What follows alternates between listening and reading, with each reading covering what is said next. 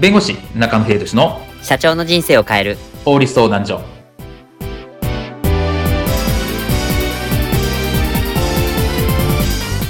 こんにちは弁護士の中野秀俊です。こんにちはアシスタントの堀内隆です。この番組は IT 専門の弁護士中野秀俊がこれはすぐに使える法律主に企業法務の知識を分かりやすくそしてちょっとコミカルにお伝えする番組です。よろしくお願いいたします。今回のテーマはサブドメイン、サブディレクトリを貸す場合のチェックポイントとはです。住所を貸すと言っても不動産のことではありません。昨今はウェブサイトのドメインを貸し出すケースもありましてサブドメインサブディレクトリを貸すケースも見られます。しかし安易に貸した場合トラブルが発生することもあります。そういったトラブルを防ぐために必要な法律的注意点について今回はお話を伺います。ではサブドメインサブディレクトリについてこういったシーンはありませんでしょうか？えー、うちのメディアサイト、花香る女子のサブドメイン、サブディレクトリを貸すことにしたんですか？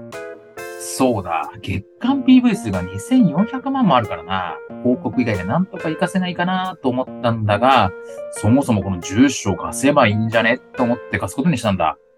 はあ、不動産みたいですね。まさにそれだ。ドメインはいわば住所。住所に建物を建てたのは当社の花香る女子。その土地の一部を賃貸に出すようなもんなんだよ。確かに。企業がメディアサイト立ち上げて軌道に乗せるまでには最低半年はかかるし、半年かけたとしても月間 PV 数1万もいかないなんてザラにある。オウンドメディアって結構厳しいですよね。うちの花香る女子も最初は広告費だけで300万も突っ込んで、半年でようやく月間24万 PV でしたもん。だな。あの時は苦労したよな、お互い。いや、苦労したのは僕であって、あんたは達成しないなら、ねえなんて言ってたくせにもう。あの頃から比べて今や100倍の価値。東京23区の倍ぐらいの人口がいるようなもんだ。そこに目をつけたってわけだ。いやー、社長、すごいっすね。だろうはっはっは。ほんと単純。で、社長、申し込みは始めたんですか？あっちゅう間に受付終わったよ。早っで、社長、どの企業に貸したんですか？ああ、そのリストなら、社内 SNS で上げといたぞ。はーい。あれ？この CF2 ビート株式会社ってなんか聞いたことがあるような。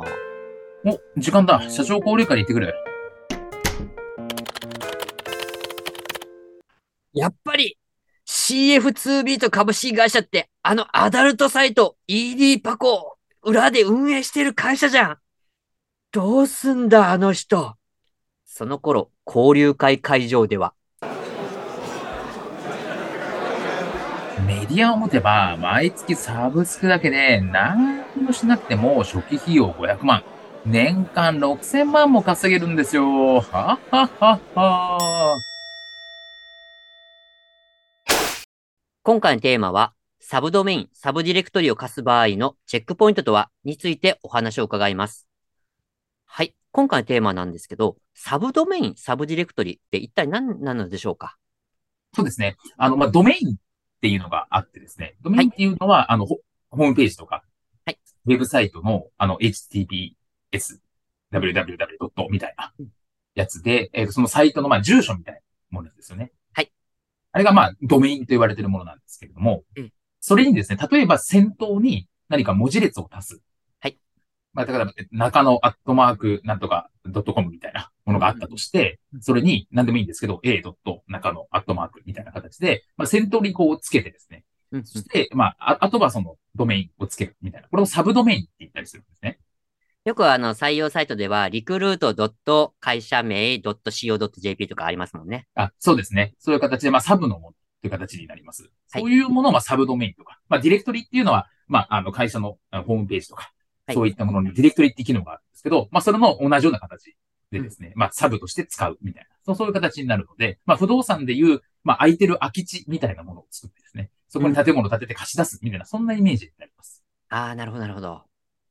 で、まあこのサブドメインとかサブディレクトリっていうのを貸すって話になって、まあはい。貸すって話になると、まあ不動産と一緒のように、まあ貸した、まあ賃貸料みたいなうんうんうん。使用料みたいなものをもらうというところなので、まあまあ、えーこの、中野さん社長の、えー寸劇にもあったように、はい PV 数があるとか、うんドメインパワーっていうんですけど、まあそのサイトの SEO 的にすごく上位にあるみたいなところだと、そのサブドメインについても、そのドメインの、まあ SEO 的に有利な面を受け継げるというところなので、まあ双方にメリットがある。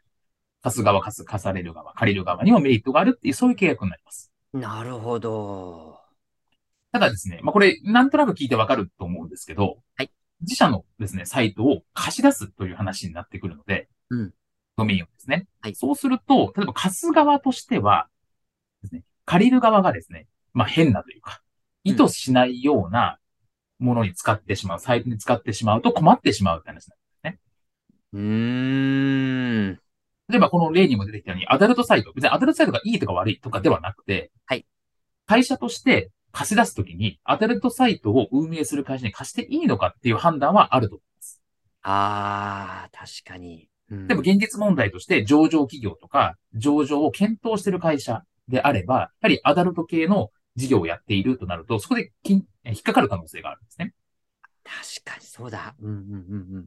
なので、例えば借り主の義務としてはええ、きちっとここまでの範囲をやってくださいとかうん、こういうジャンルは逆にやめてくださいとか、うんっていうことを貸主側が借り主側に言わなきゃいけないって話なんですね。うーん。あとは当然ですが、法令を遵守してください、借り主としては。これはアダルトサイトだけでなくて、例えば、えー健康食品とかだったり、化粧品とかだった場合には、薬機法という形でかなり縛りがあるので、それをちゃんと守ってくださいねとか。ああ、はいはいはいはい。で、あとはそのサイト自体に、あのサーバーにあまり負担をか、負荷をかけないようにしてくださいねとか。うんうんそういったようなことをちゃんと借り主の義務としてやっておくってことが大事になります。まあそうですよね。貸したのはいいものの、なんかチケット、例えば転売サイトみたいなのを作って、一気に、あの、100万アクセスとか来たら、サーバーパンクしましたってなったら、大変なことになりますからね、本当に。そうですね。で、あと逆に、まあ、借り主として貸主側に、はいまあ、い言いたいことみたいな話になると、まあ、ちゃんとそのドメイン貸してくださいねと。うんいうところもアカウントを付与してもらったりとかうん、ドメインのサーバー情報を提供してもらったりとか、サブドメインを設定するにあたって必要な情報はちゃんとしてくださいねとうん。提供してくださいねってことを言う必要があると。ああ。で、あとはもちろんそのドメインがちゃんと強いものかどうか、SEO 的に大丈夫なものかどうかってことで、事前にちゃんとアナリティクスだったりとか、そういうものを情報提供してくださいっていうことも、いうことも考えられます。うん。まあちゃんとした客観的情報が必要ということですよね。そうですね。なので、まあ、双方やはり、まあ、もちろん形がないものなのでうん、これって。なので、双方きちっと、まあ、縛りをつけておくってことが大事かなというふうに思います。そうですね。もう今回で言えば、やっぱり不動産と同様に、まあ、貸主と借主の両方、それぞれまあ義務がありますので、そこはきちっと履行して、まあ、お互いトラブルなく、双方に利益があるように進んでいただければと思います。今回の弁護士中野秀俊の社長の人生を変える法律相談所はお役に立てていただけましたでしょうか？企業活動において気がつかないうちに違法になっていることや、ちょっとした法律の知識があれば一気に打開できる、そんな法律のエッセンスをご紹介していきますので、この番組をフォロー、いいねをお願いいたします。よろしくお願いいたします。ではまた次回をお楽しみに。ありがとうございました。ではまた。